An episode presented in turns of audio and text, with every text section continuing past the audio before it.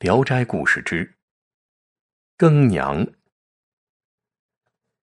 金大用是中原地区的世家子弟，妻子是犹太守的女儿，叫更娘，美丽而贤惠，夫妻俩十分恩爱。因为流寇作乱，许多人家妻离子散，金大用带着家眷向南逃，途中偶遇一个年轻人。也是与妻子一起逃难的，自称扬州王十八，样样事情都愿意替金大用先去张罗。金大用当然是非常高兴了，探路住宿都与他在一起。到一条河边的时候，更娘暗中对金大用说：“相公，不要与那年轻人同乘一条船，那人老是盯着我，眼睛一转，脸色就变。”居心叵测，金大用答应了。王十八很殷勤，寻到一条大船，替金家搬运行装，十分卖力。金大用不好意思拒绝，又想他也带着年轻妻子，料想也不会有什么事儿吧。王十八的妻子与更娘同住舱中，为人也很和善温柔。王十八坐在船头上，与船家攀谈，好像是他熟识的亲戚朋友。不多一会儿，太阳落山了，水远路长，迷茫一片，辨不清方向。金大用四面一看，环境幽暗险恶，便起了疑心。又过了一会儿，皓月东升，满眼芦苇，无边无际。船停靠之后，王十八邀请金大用父子出舱门散散心，就趁机将金大用挤落水中。他父亲见状想喊，船工一篙子打去，也溺入河中。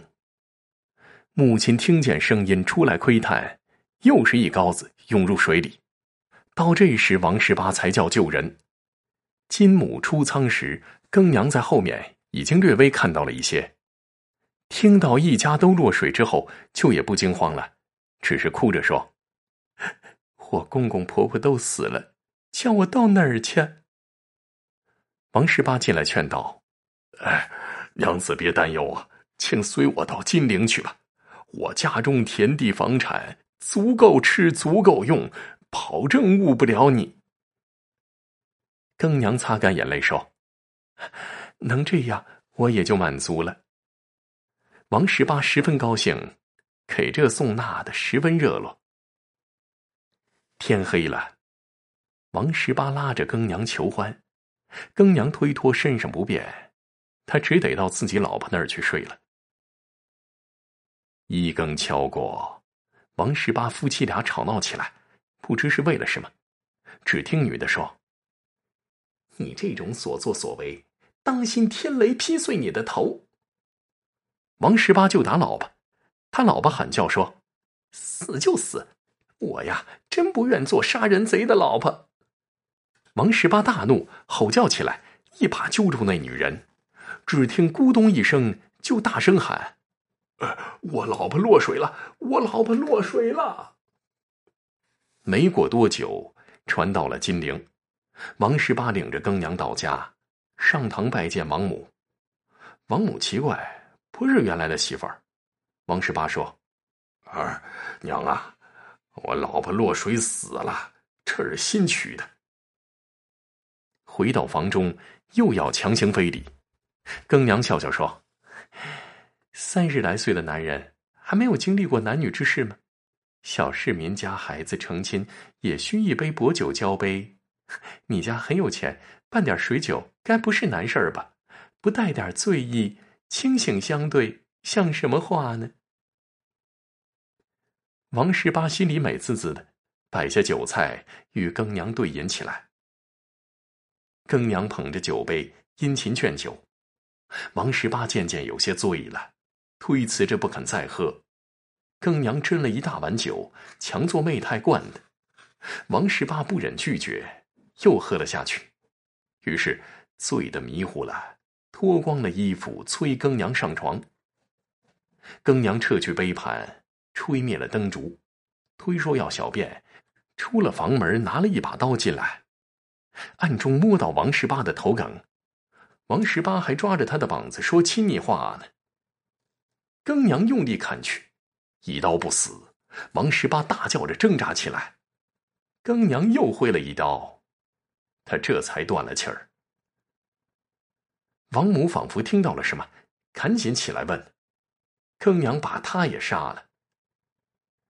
事情被王十八的弟弟王十九察觉，更娘自知不免一死，急忙把刀朝自己脖子上抹去，可是刀口钝缺，割不进皮肉，就开了门飞奔而出。王十九追了上去，他已经跳进池塘了。王十九呼告邻近居民救起更娘。人已死了，容貌像活着一样美。众人眼看王家母子尸首时，发现窗台上有封信，打开一看，是更娘写的，详细叙述了自己的冤状。众人认为更娘是个烈女，商量凑钱为她殡葬。天亮以后，围观者有好几千人，看到更娘的容貌，都下跪行礼，一天中就集得一百两银子。就选择在南郊下葬了，热心的人还替他戴上珠冠，穿上袍服，墓穴里随葬品满满的。当初金大用落水后，靠一片木板浮在水面，得以不死。天将破晓，飘到淮河边上，被一条小船救起。这船是富户尹翁专为拯救落水者而设的。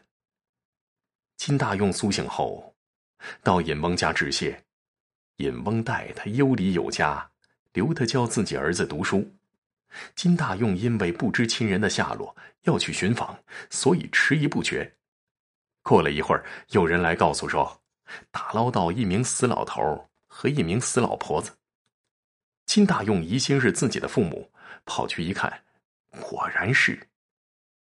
尹翁带他置办了棺木。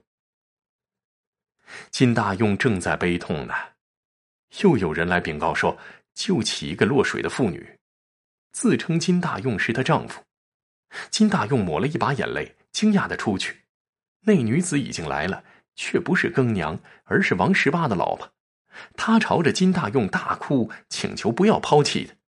金大用说：“我心烦意乱，哪还顾得上替人拿主意啊？”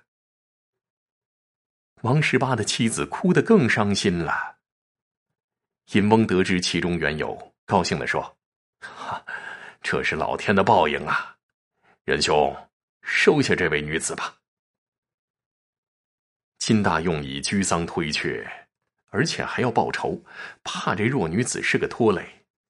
那女子说：“照你的说法，如果更娘还在，也因为居丧和报仇将她离异吗？”尹翁认为他说的有道理，就建议暂时代金大用收养他，金大用才同意了。于是问过卦安葬二老，那女子披麻戴孝，痛哭流涕，就像死了自己的公婆一样。丧事完毕后，金大用怀藏快刀，捧着饭碗，打算讨饭到广陵去。那女子劝阻他说。我们唐家祖居金陵，与狠心贼是同乡。以前他说广陵是骗你的。再说江湖水道有一半是他同党，你这仇啊不能报，只能招惹祸事罢了。金大用犹犹豫豫，想不出什么好办法。忽然传来女子杀死仇家的消息，大江小河沸沸腾腾，连姓名都说得很真切。金大用听了一阵痛快。但更伤心了，他辞谢唐氏说：“亏得我没污了你的清白，家中有这样的烈妇，我哪忍心辜负她再娶呢？”王十八的媳妇唐氏因为已经说定了不肯中途分手，自愿居于小妾偏房的地位。正好有个姓袁的副将军，与尹翁是老朋友，要带兵西行前来看望尹翁，与金大用一见如故。十分投机，就请他当自己的书记官。没多久，流寇作乱，袁副将军征战立下大功，金大用因参与军事，论功行赏，给了个游击将军的头衔，荣归故乡。到这时候，金大用才与唐氏合婚成礼。住了几天，金大用带唐氏到金陵去，打算祭扫更娘的墓。船过镇江，想上金山游览。正在江中荡漾呢，忽见一艘小艇驶过，上边有一个老太太和一个少妇。金大用奇怪，那少妇很像是更娘啊。小艇很快开过，少妇从船窗里向金大用张望，神情更像。惊疑间又不敢追问，急忙呼叫说：“，一群鸭子飞上天了。”少妇听了也叫道：“馋嘴狗儿想吃猫食儿吗？”这原是当年闺中取笑的私房话。金大用大惊啊，调转船头向小船靠拢。真的是更娘啊！丫鬟将更娘扶过船来，两人相抱痛哭，旅客也为之伤感。唐氏过来，用拜见郑夫人的大礼参拜更娘。更娘惊奇的问其中原委，金大用就将前后经过一一说了。更娘拉着唐氏的手说：“同传一席话，心中常不能忘。不想冤家对头，成了一家人。”多蒙你代葬公婆，理应先要向你道谢，为什么要用这样的大礼相见呢？于是他们就按年龄大小排定次序，唐氏比更娘小一岁，当了妹子。当初更娘被埋葬后，自己也不知道过了多久，忽然有个人唤醒她，说：“更娘，你丈夫没死，还会重新团圆的。”他就像从梦中醒来，伸手一摸，四周都是板壁，才明白自己死了，已被埋入了黄土。他只觉得气闷。有几个无赖子弟看到他墓中随葬品又多又好，盗墓破棺，正要搜刮呢，看见更娘还活着，他们可是吓坏了。更娘怕他们加害于己，求他们说：“幸亏你们来，使我能重见天日。”我头上的三环首饰，你们统统拿走，希望把我卖给安堂当尼姑，还可以多少卖点钱呢？我也不会向人说的。盗墓贼磕头说：“娘子是贞洁烈女，神仙也都得敬重。我们不过是穷极无聊，做此不仁不当的勾当。只要你不说出去，就是大幸了。我们哪敢把你卖了当尼姑呢？”更娘说。这是我自己乐意的。又有个盗贼说：“镇江耿老夫人寡居无儿，她要是见到娘子，一定很喜欢的。”更娘谢了他，从头上拔下珍珠饰物，全交给了盗墓贼。这伙人不敢接受，更娘一定要给，才一起跪拜收下，就把更娘再往镇江，到耿夫人家，借口说风刮迷了船。更夫人出身士族大家，年老寡居度日，见了更娘非常欢喜，把她当亲生女儿一样看待。刚才是母女俩从金山回来，更娘追叙了这段经过，金大用就上了小艇，拜过了耿夫人。夫人把他当做女婿一般款待，要到家里留住了几天，才让他们回去。从此之后，两家人经常来往走动。意史是说：“大难当前，淫邪者活命，贞烈者死节。活命的遭人唾骂愤恨，死结的让人哀悼落泪而已。至于像庚娘那样谈笑自如、从容不迫、亲手杀死仇敌的人，男子汉中能有几个与他并列的呢？谁说女子就不能与死后复仇的王艳云相比呢？”